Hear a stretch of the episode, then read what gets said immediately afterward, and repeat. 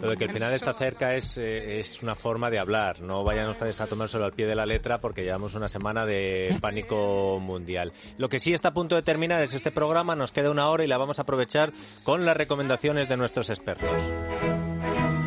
Siempre muy recomendable recuperar del olvido a algún español que merezca la pena. Don Luis del Pino, director de Sin Complejos, buenas tardes. Buenas tardes. Antes de triunfar mañana con su programa, lo último que va a hacer usted en radio hoy, ¿qué es? Pues hoy vamos a hacer una excepción, no vamos a hablar de un español olvidado, sino de uno al que habría que olvidar. O mejor dicho, de una española a la que habría que olvidar. Ah, mira, pues eso es novedad. La, gripe española de 1918. Que en realidad no era muy española. Por eso es por lo que Ah. habría que olvidarla. Qué manía con llamarlo la gripe española. ¿Por qué se la llama la gripe española? Pues porque es una gripe que surge, eh, ahora hablaremos de cómo surge, pero surge en... eh, las trincheras de la Primera Guerra Mundial, en las postrimerías de 1917, primeros meses de 1918, ya al acabar la guerra. ¿Y qué es lo que sucede? Pues que empiezan a morir como moscas de una gripe muy fuerte los soldados y tanto en un bando como en el otro dicen pues esto hay que censurar las noticias con lo cual tanto en Alemania como en Francia como en Austria Hungría como en Inglaterra en todos sitios los mandos militares ordenaron censura absoluta sobre que estaban muriendo como moscas los soldados, porque claro, no se va a enterar el enemigo de que en mis trincheras están muriéndose mis soldados, yo que sé como si en las suyas están muriendo. Total, que España no estaba en la Primera Guerra Mundial, con lo cual en los medios españoles sí empezó a salir, uy, qué gripe tan fuerte, uy, mamma mía, cuántos contagiados. Y en estas que se contagia el rey de España, también de la gripe. Con lo cual, pues en el resto del mundo, donde nadie estaba informando de nada, de repente los periódicos españoles están informando de una gripe muy fuerte, pues ¿con qué se quedó la maldita gripe? Con la gripe española, a pesar de que en España no había surgido. Siempre nos toca pagar el Siempre pato. nos toca. Somos, somos expertos. Pero bueno, en fin, es lo que tiene la transparencia. El caso es que, ¿dónde demonios surgió? Pues una de las hipótesis dice que surgió en las propias trincheras de la Primera Guerra Mundial y ahora explicaremos por qué puede ser así. Pero lo cierto es que la mayoría de las cepas de gripe surgen en China. ¿Y por qué surgen en China? Pues porque en China la superpoblación de gente, de gallinas y de cerdos es tal que la convivencia entre humanos y animales es enormemente estrecha y eso al parecer es un enorme es un caldo de cultivo enormemente bueno para las mutaciones de gripe. Y cada año pues tenemos una gripe distinta y de vez en cuando tenemos algunas gripes realmente fuertes y en algunos casos pues tenemos la gripe aviar por ejemplo. Y ahora tenemos el coronavirus. La gripe española esa que no debería llamarse española de 1917-18 ¿Surgió también en China? Pues es posible y una de las hipótesis dice que surgió en China y pasó a Occidente porque en la retaguardia los contendientes usaban trabajadores chinos para Mm. muchas labores. Acabáramos. Pero la otra hipótesis es que pudo surgir directamente en los propios campamentos de soldados de la Primera Guerra Mundial porque imagínese un campamento de 100.000 soldados con cerdos y gallinas que cultivaban ellos mismos allí para poder eh, comer, era lo que mejor facilitaba la logística y entonces es el, exactamente el mismo caldo de cultivo que hace que ahora cada año en China pues puedan surgir nuevas cepas de gripe. El caso, que a ver si ya dejamos de hablar de la gripe española, la gripe de 1918, gripe de la Primera Guerra Mundial o La no, gripe de las trincheras. gripe de las tri- Mira, eso- oye, eso está muy bien. gripe Pues de mira, las a partir de ahora la llamaremos la gripe de las trincheras. No nos hace falta estar ya ni siquiera en el conflicto para que nos echen la culpa a nosotros de todo. Somos la leche. Qué manía. Gracias, Luis.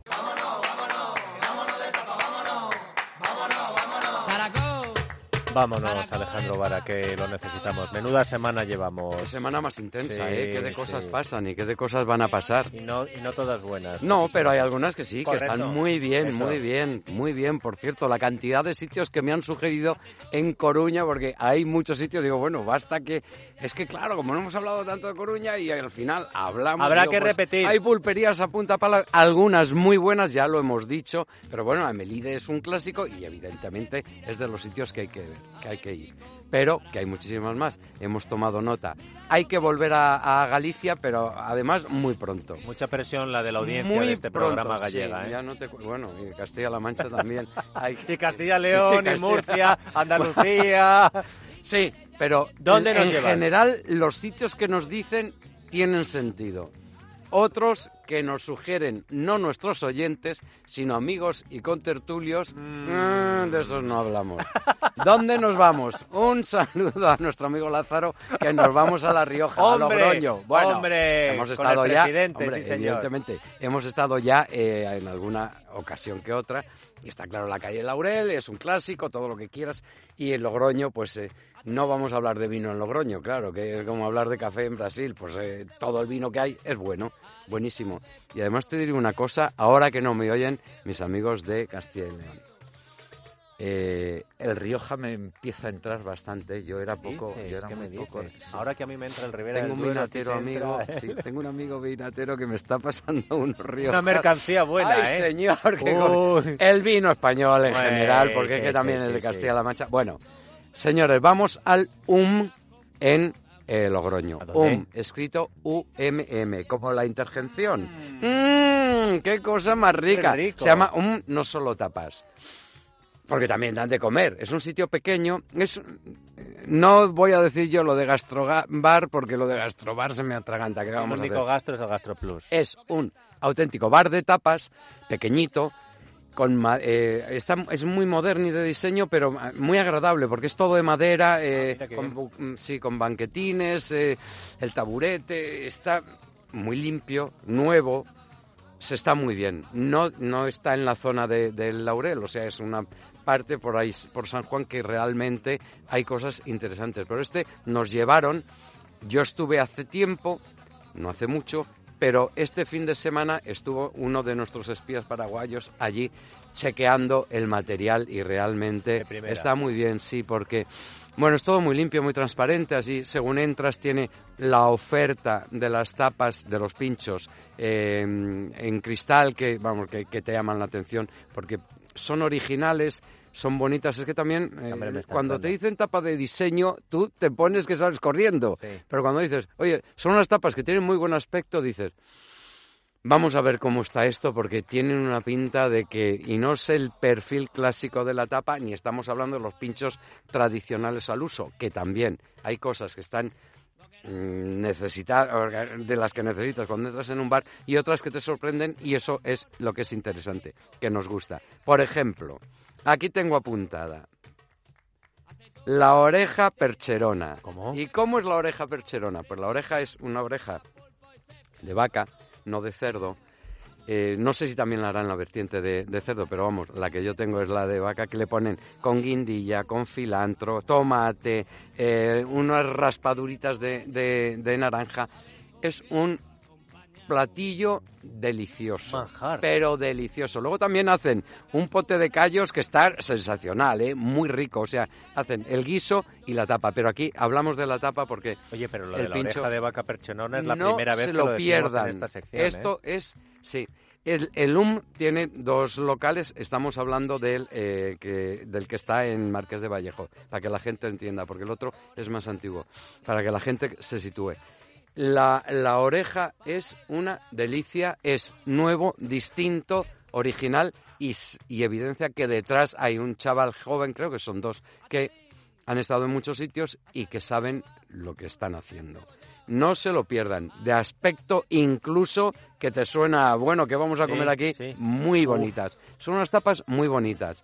No muy grandes, pero muy bonitas. ¿De precio? A mí me gusta, me gusta ese tamaño. De precio está bien, de precio está Ah, bien. oye, pues mira. pues Atentos entonces- las albóndigas picantitas, porque son pequeñitas y picantuelas, y entonces te puedes comer cuatro una detrás de otra. Entonces dices, es que está, digamos que va un poco en tra- contracorriente de lo que se estila de- por la zona. eh. Que es No poner son- mucha cantidad para son- impresionar. Son pequeñas delicias y hay que reconocer que está Si el muy precio está buena. bien, puedes pedir muchas. puedes pedir y repetir, eso es verdad. Y no y no te no te, oreja, no te- no te- no pica el bolsillo. La milhoja de foie para el que le guste, a mí mí- yo soy muy poco de milhoja de foie con sí. manzana, pero es muy suave y muy bien elaborada. Una de las virtualidades que tiene, que no en todos los sitios de tapas, es que te las hacen en el momento, quiero decir, que te las están fabricando y te las van poniendo ahí delante y tú vas diciendo esto quiero, esto no quiero. Claro, lo normal es que estén hechas a las 7 de la mañana y aquí, aunque hay mucha gente, pero hay un buen servicio, una buena atención y unos buenos camareros, buenos profesionales, que está sensacional. La ensaladilla, para mi gusto, por lo menos cuando yo la probé, y así ha sido confirmado, este fin de semana, un poco licuadilla desde mi punto de vista, y no está mal, ¿eh? pero me gustan un poco más lo que es la ensaladilla rusa, un poco más compacta, un poquito más.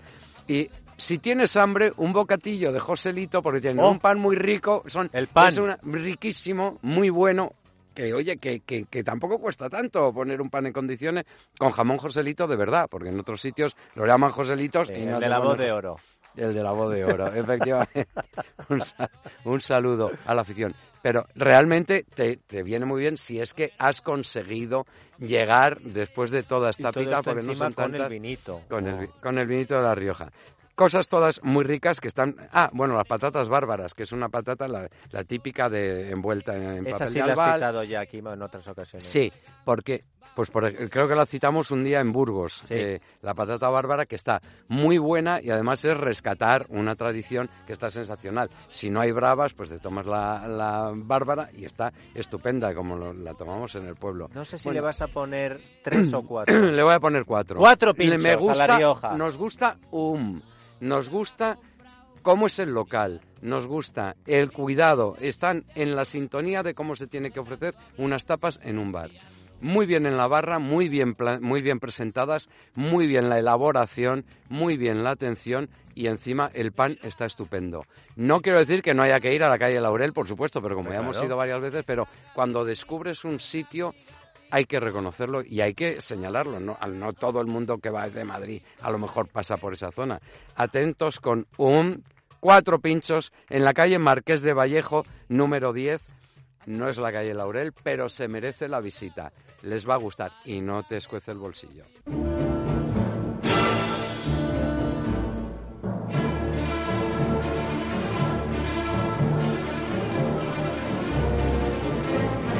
¿Saben ustedes cuál es la clave del éxito de esta sección de Andrés Amoros en Es la tarde de radio? Que el maestro mira el calendario. Buenas tardes, Andrés. Buenas tardes. ¿Es así o no es así? Pues sí, claro, es que como yo se me olvida todo y no sé nada, pues miro el calendario. Resulta que, por ejemplo, hoy pues es el día de Andalucía. Y entonces, modestísimamente, queremos eh, recordar a esa bellísima región, a esa tierra única, antes de nada con esta música que es de Joaquín Turina, de las danzas fantásticas, eh, la titulada Orgía. Y además he escogido una versión, porque también hay que recordarlo, de Juan Ramón Jiménez, Andaluz Universal. Esto lo está tocando la orquesta de la Suisse Romande, dirigida por Ernest Ansermet. Claro. O sea que cuando hablamos de Andalucía... No dejamos nada al azar, amor. Universal, ¿eh? No algo localista y pequeño en absoluto. Y es que digo, bueno, ¿y qué voy a decir yo de Andalucía? Se me ha ocurrido, mira, sin recurrir, te lo prometo, sin recurrir ni a Internet, ni a Wikipedia, ni a nada, digo, bueno, voy a apuntar algunos nombres que yo me acuerdo. Algunos nombres de andaluces. Bueno, pues hispanorromanos. Teodosio, Trajano, Adriano, Séneca, hispanoárabe Averroes, hispano-judío Maimónides, pintores Velázquez, Murillo, Valdés Leal, Romero de Torres, Vázquez Díaz, José Guerrero, Carmen Lafón, escultores Martínez Montañés, Alonso Cano, poetas Fernando de Herrera, Becker, Los Machado, Juan Ramón, Lorca, Aleisandre, Alberti, Cernuda, Rosales, Manolo Alcántara, Antonio Carvajal, digo solo los de primerísima, eh, por Dios, novelistas, Mateo Alemán, Pedro Antonio de Alarcón, Juan Valera, Francisco Ayala, en teatro Los Álvarez Quintero, Muñoz Seca, prosistas Esteban Escalderón, Chávez Nogales, Pemán, Antonio Burgos, Antonio Gala. Fíjate que digo de todos los géneros, de todas las tendencias políticas, literarias. En música clásica, Francisco Guerrero, Cristóbal de Morales, Juan Vázquez, Alfonso Lobo, Correa de Araujo, en el siglo de oro, Falla y Turina, luego otro sector de música, Fondeanta, Andrés Segovia, Manuel Castillo, Francisco Guerrero, música popular, imagínate, Padilla, Francisco Alonso en Zarzuela, Miguel de Molina, Manolo Caracol, todos los flamencos clásicos, Rafael de León, Antonio el bailarín, Juan Valderrama, Rafael, Carlos Cano, Enrique Morente. Bueno, es que no sé qué decirte, se queda uno tan abrumado. Es la lista que acabas de hacer. Y otra cosa también que hay. De andaluces universales. Universales. Y también, además de las capitales únicas, porque dices, oye, Sevilla, pues imagínate, Córdoba, eh, Granada, tremendo. Pero he dicho, bueno, ¿y qué pueblo recuerdo yo así? El colmo de todos los colmos. Ronda, Úbeda, Baeza, Arcos, Antequera, Écija, Carmona, Osuna, Utrera, Moguer, La Rábida, El Puerto, Vejer, Grazalema, Sanlúcar, Bolonia, y perdonen que ya sé que mm, se me olvidan muchísimos, que no puedo citar todo, interminable. Conclusión, pues mira, esta tierra enamoró a Cervantes, por ejemplo, claro, que se consideraba casi, casi sevillano, enamoró a todos los románticos franceses, acuérdate, Mérimée, etcétera, enamoró a Washington Irving, a Rainer Maria Rilke en Ronda, a Orson Welles y modestamente a nosotros también, que a ti y a mí, que no somos andaluces, pero no somos tontos y claro, sabemos lo maravillosa que es esa tierra. Así que, eh, en fin, Felicidades y un abrazo a todos los andaluces. Qué lista más demoledora acabas de hacer. No, pero esto sin Wikipedia, ¿entiendes? no, no, sí, que es lo que importa, porque oye, luego buscas y encuentras muchísimo más. Lo que te viene a la cabeza, lo gordo, lo grande, lo universal. A mí lo que se me viene a la cabeza con esta lista que has hecho es cuando algunos supremacistas, nacionalistas, independentistas, separatistas hablan de que ellos son superiores y demás. Pobres desgraciados. Y encima se meten con Extremadura, pues ahí va. Eh, menudo, menuda celebración del Día de Con Extremadura haríamos algo parecido también, eh, cuando quieras. Y lo haremos. Y lo haremos también, porque se lo merece. A Andalucía, ¿cómo vamos? Pues eh, este hombre, ¿por qué triunfa con el Beethoven más popular? Pues porque la Renfe es la más popular.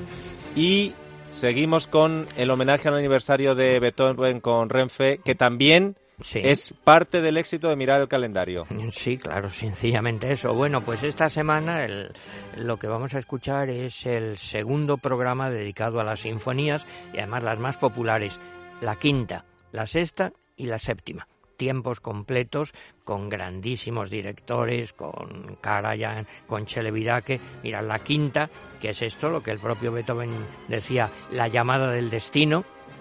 La sexta, que es la pastoral, ¿te acuerdas de esa fiesta que sale en fantasía, por ejemplo, los campesinos felices disfrutando del campo? Y la séptima, decía Wagner, que era la apoteosis de la danza. Bueno, es que Beethoven de verdad es absolutamente extraordinario el mensaje, yo siempre insisto, de belleza, pero también de humanidad. Y eso, el más grande director de Beethoven que ha habido, Furtwängler, ¿eh? un alemán que en la época de Hitler insistió mucho en que escuchar a Beethoven es un mensaje de libertad. Beethoven para todos con Amoros, el tren con Renfe también para todos.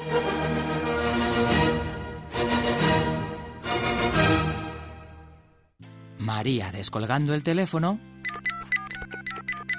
para contarle a su hija Martita que se ha quedado sin excusa para no venir a visitarla a Barcelona. Eso sí que es alta velocidad. Es importante llegar rápido, pero es más importante no dejar a nadie atrás. Renfe presenta Hablo, alta velocidad para todos. Próximamente billetes a la venta. Renfe.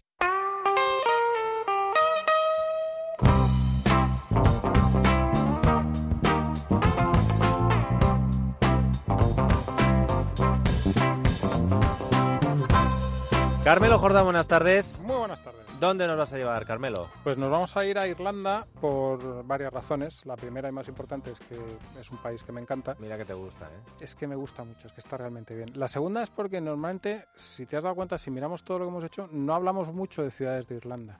Por lo general me gusta más el campo que las ciudades. Pero este año hay una razón muy buena para visitar al menos una ciudad de Irlanda, que es Galway, que es yo creo que probablemente la ciudad más popular después de después de Dublín. No, no sé si es la, o sea, no es la más grande después de Dublín, que es Cork, pero es una ciudad muy popular, muy bastante conocida, creo yo, por los españoles y una ciudad, como suelen ser las ciudades irlandeses, muy amable, muy, muy agradables, el típico sitio que realmente estás muy a gusto.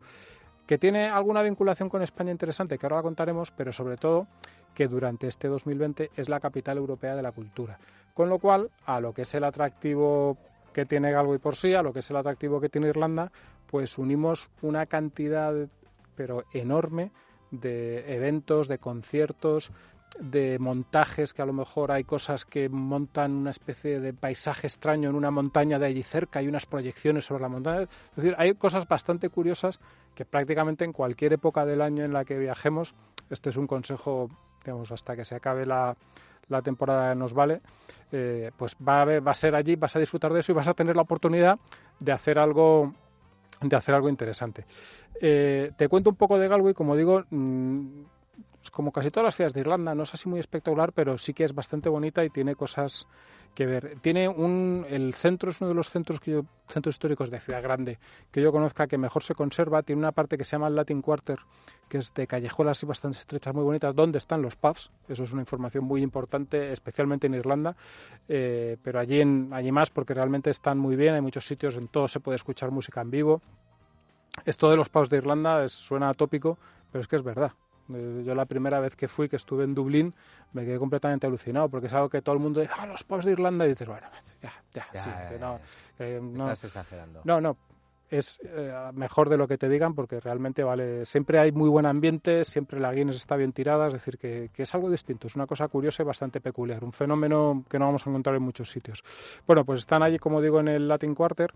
Hay una zona muy bonita donde se desemboca el río, el río Cobb, que es el que cruza Galway, que además, para que te hagas una idea de cómo es Irlanda en algunas cosas, yo cuando estaba allí vi a un tío pescar salmones en mitad del, del río, en mitad de la ciudad. ¿En serio? Totalmente, en serio. No estaba, quiero decir, no es que haya allí, bueno, no sé, que cogen cualquier cosa, trucha, no, no, pescan salmones allí en mitad de la ciudad. Es una cosa alucinante. Y, y bromas aparte, nos da una idea del estado eh, de cuidado que tiene ese río y lo, y lo salvaje, iba a decir que está. Bueno, pues hay también una zona muy bonita. Hay una cosa que es curiosa, que es una catedral eh, construida en el siglo XX, de hecho se terminó en 1965 y es un edificio bastante peculiar. No está en un estilo moderno, pero obviamente tampoco está en un estilo antiguo. Yo recomiendo ir porque es una es una cosa extraña. Eh, Arquitectónicamente nos va, yo creo que nos va a chocar, que nos va a chocar a muchos. Y dentro tiene una cosa curiosa que es un mosaico en el que sale John Fitzgerald Kennedy. Que es, no es, creo que todavía no le han elevado a la santidad De momento. pero, pero hizo una visita a Irlanda mientras se estaba construyendo la catedral, que fue una cosa absolutamente de masas, y allí pues decidieron hacer ese detalle y hay un mosaico en el que sale él así como... Kennedy e Irlanda. Efectivamente, era una familia de origen sí, sí, irlandés y tuvo esa vinculación y en ese momento de fama y popularidad absoluta en toda Europa, pues allí todavía fue un poco más. Y luego, como decía, tiene una, una vinculación Galway con España o un par de vinculaciones con España. Lo primero es que lo más antiguo de la ciudad son los arcos españoles, los Spanish Arcs, que es un antiguo trozo de la muralla que está allí justo al ladito de, de la desembocadura del que no, no es tampoco nada muy espectacular, pero es bastante curioso. Y yo estuve allí y obviamente pregunté y no me saben decir por qué se les llama los arcos españoles. no. No, no, no hay una razón concreta, Curioso. pero se especula con que, de hecho, eh, parece ser que Galway tenía un comercio con España eh, ya en la Edad Media bastante habitual, bastante común a través de, por la lana y esto. Y dicen que sí serían por eso, porque los barcos españoles llegaban justo a esa parte del, del puerto. Un pelín más allá de los arcos españoles hay un pequeño monolito dedicado a un señor llamado Colón eh, porque dicen que estuvo allí eh, antes obviamente del descubrimiento de América, en un viaje en el que él había, digamos, una expedición que iba a hacer a Islandia. Y en ese viaje allí en Galway encontró, trajo el mar cosas, restos, que a él le dieron pistas de que efectivamente había un continente más allá. Y hay otra historia que yo creo que es todavía más enternecedora, que es que en un cementerio que se llama el cementerio de Fort Hill, que está en una parte industrial un poco a la sede de la ciudad, eso tiene, te, te, lo tienen que indicar, ¿no? O tienes que ir con el Google Maps mirándolo porque si no es difícil de encontrar. Y es un cementerio pequeñito, pero muy bonito. Y en ese cementerio hay una lápida porque allí al lado de ese cementerio se ajustició, por llamarlo de alguna manera, a 300 españoles de la Armada Invencible. Porque en la zona de Galway, en esa zona de la costa, hubo varios varios, eh, iba a decir desembarcos, no me sale ahora. Naufragios. Naufragios, no me salía la palabra, gracias.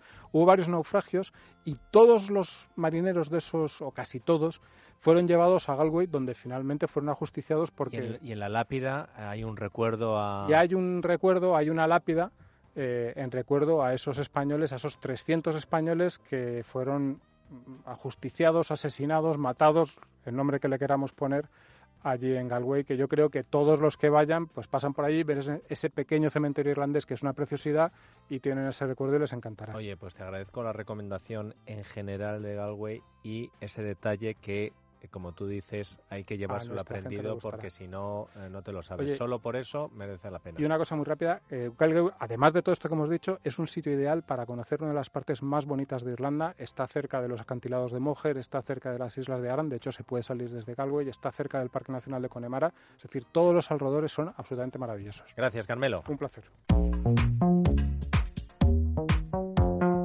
Adrián González, director de comunicación de Mundo Natural, buenas tardes. Buenas tardes, Dieter. ¿Qué tienes hoy para nosotros, Adrián? Pues mira, como siempre, siguiendo la senda de la cordura de Marta, nos propone eh, reforzar las defensas, postura para reforzar las defensas. Y yo creo que, que hay que hacerle caso por, la, por, por, las circunstancias en que nos encontramos en esta temporada. Por eso, eh, haciendo y respetando esas posturas y utilizando el Inmunoplus, que lo propone con mucho acierto, podemos potenciar todas las líneas de defensa de nuestro organismo, lo que neutraliza los virus, las bacterias que vamos a incluir, los hongos y las levaduras y también para crear resistencia y fuerza para los parásitos. Y el Inmunoplus es diferente a los demás productos que potencian la inmunidad porque tiene un efecto antibiótico natural y antiviral.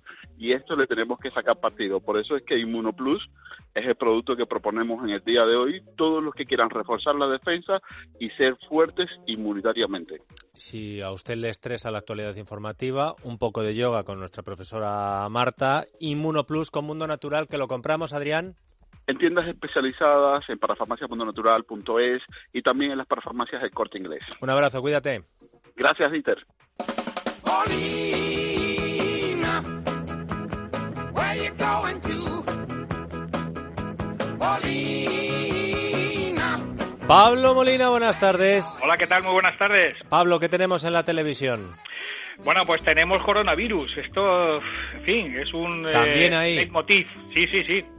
Eh, tenemos, mira, el sábado por la noche, eh, la sexta noche se va a dedicar al coronavirus. Eh, no sabe, bueno, si una vez que ya Ana Pastor ha hecho su programa, que fue la semana pasada, no sé por qué la gente intenta decir algo que no que es ocioso.